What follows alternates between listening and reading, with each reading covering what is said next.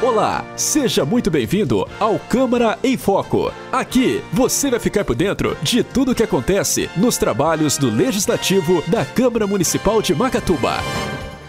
A 22ª sessão legislativa, realizada no dia 5 de agosto, teve como principais destaques a questão da cobrança da água em Macatuba. O primeiro vereador a usar a palavra livre foi Fabrício Pereira, do PCdoB, que comentou que após efetuarem a troca dos cavaletes das residências, os munícipes tiveram um aumento na conta de água. Uma pessoa que pagava 50 reais de água, trocou-se o cavalete, agora paga 140. Uma pessoa que é, é, é uma pessoa humilde, muitas pessoas que estão sofrendo hoje com a água da cidade são pessoas humildes, entendeu? Que não tem condição de uma conta dessa subir três vezes mais por causa da troca de um cavalete. Você está ouvindo Câmara em Foco. Em seguida, foi a vez do vereador Marcos Góes, do PSB, que falou sobre o pedido de informação número 33, que requer que informe como se dá a tramitação do processo de desentupimento da rede de esgotos com a utilização do caminhão jato terceirizado pelo CISAM, desde a identificação do problema até o pagamento dos serviços efetuados, inclusive com a identificação dos responsáveis por cada uma das etapas. Nós não temos essa informação, espero que tenha a informação correta da CISAM sobre esse requerimento, que eles possam nos passar, fornecer isso, até porque chegou para mim, para esse vereador que vos fala, é que estão sendo chamado, está sendo chamado esse hidrojato sem a necessidade às vezes. Você está ouvindo Câmara em Foco. Já o vereador Eleiso Abel, do PP, foi o próximo vereador inscrito a falar. Durante o seu discurso, ele comentou sobre a viagem que fez a São Paulo com o vereador Júlio Sais, também do PP, para solicitar apoio ao deputado Campos Machado, que é do PTB. Fomos até o, o gabinete do deputado Campos Machado e ele nos respondeu né, que foi um pedido é, que foi feito aqui ao Recanto dos Velhinhos aqui, que ele encaminhou para seu conhecimento cópia do ofício enviado ao órgão competente conforme solicitação. Você está ouvindo Câmara em Foco. Anderson Ferreira, do PV, durante seu discurso, solicitou que os munícipes denunciem os casos de queimadas na cidade. Porque eu assim, eu, eu não acredito que toda semana tem acidente, tem é, é, incêndio acidental. Sabe, assim, é uma coisa que, que não é, não é normal toda semana é, ter, ter, fumaça na cidade porque tem um acidente e está tendo fogo é, na área rural. Então, as pessoas que têm receio de denunciar, a denúncia ela pode ser feita por forma anônima, através dos canais do governo do estado, né, da, da área ambiental. E, inclusive, se ninguém tiver conhecimento, nenhum canal de denúncia, o 190 da Polícia Militar, ele também atende a Polícia Militar Ambiental.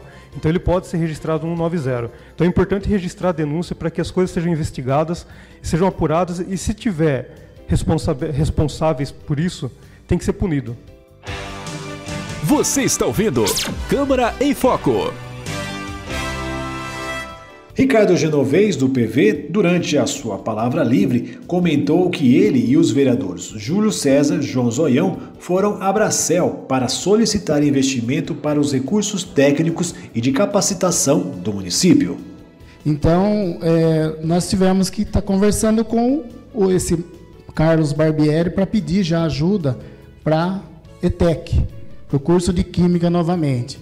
Então, ah, o que ele pôde fazer é para pediu para a gente orçar os custos, que há interesse sim, mas é assim, a gente não, não queria estar tá levando o prefeito para ele fazer, porque isso aí talvez não dá tempo de, de, de, acontecer. E assim como a gente vê o próprio Anderson falando, né, tem coisa que não dá para deixar na mão do executivo, de secretário. A gente, se a gente pode ajudar o município, a gente faz, né? E então nós fomos atrás disso. Agora nós temos uma reunião na ETEC com o diretor da ETEC para poder passar o orçamento dos materiais e o levantamento também para melhorar a escola onde vai ser instalado o curso técnico em Química. Você está ouvindo Câmara em Foco. Ao final da sessão, foram aprovados os pedidos de informação número 30, de autoria do vereador Ricardo Genovese, do PV, que requer que informe o motivo do quadrilátero compreendido pelas suas Padre José Corsini, 15 de novembro, Francisco Frantini e Sebastião de Oliveira Machado, não foi pavimentado.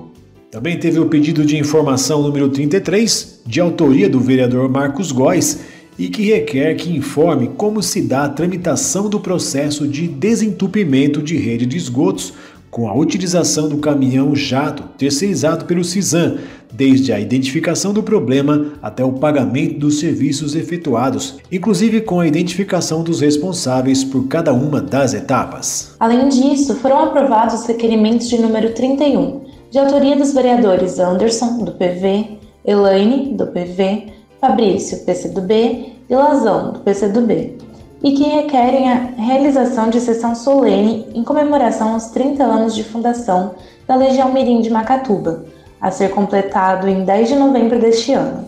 Requer ainda que referida sessão ocorra no mês de novembro, em dia e hora a ser acordada com a diretoria de, da entidade. Também foi aprovado o requerimento 32 do vereador Elisa Abel, do PP, nos termos do artigo 118, resolução de 1 de 2016, que dispõe sobre o regimento interno da Casa, a inserção em ata do voto de pesar pelo falecimento do senhor Odair Álvares Funes.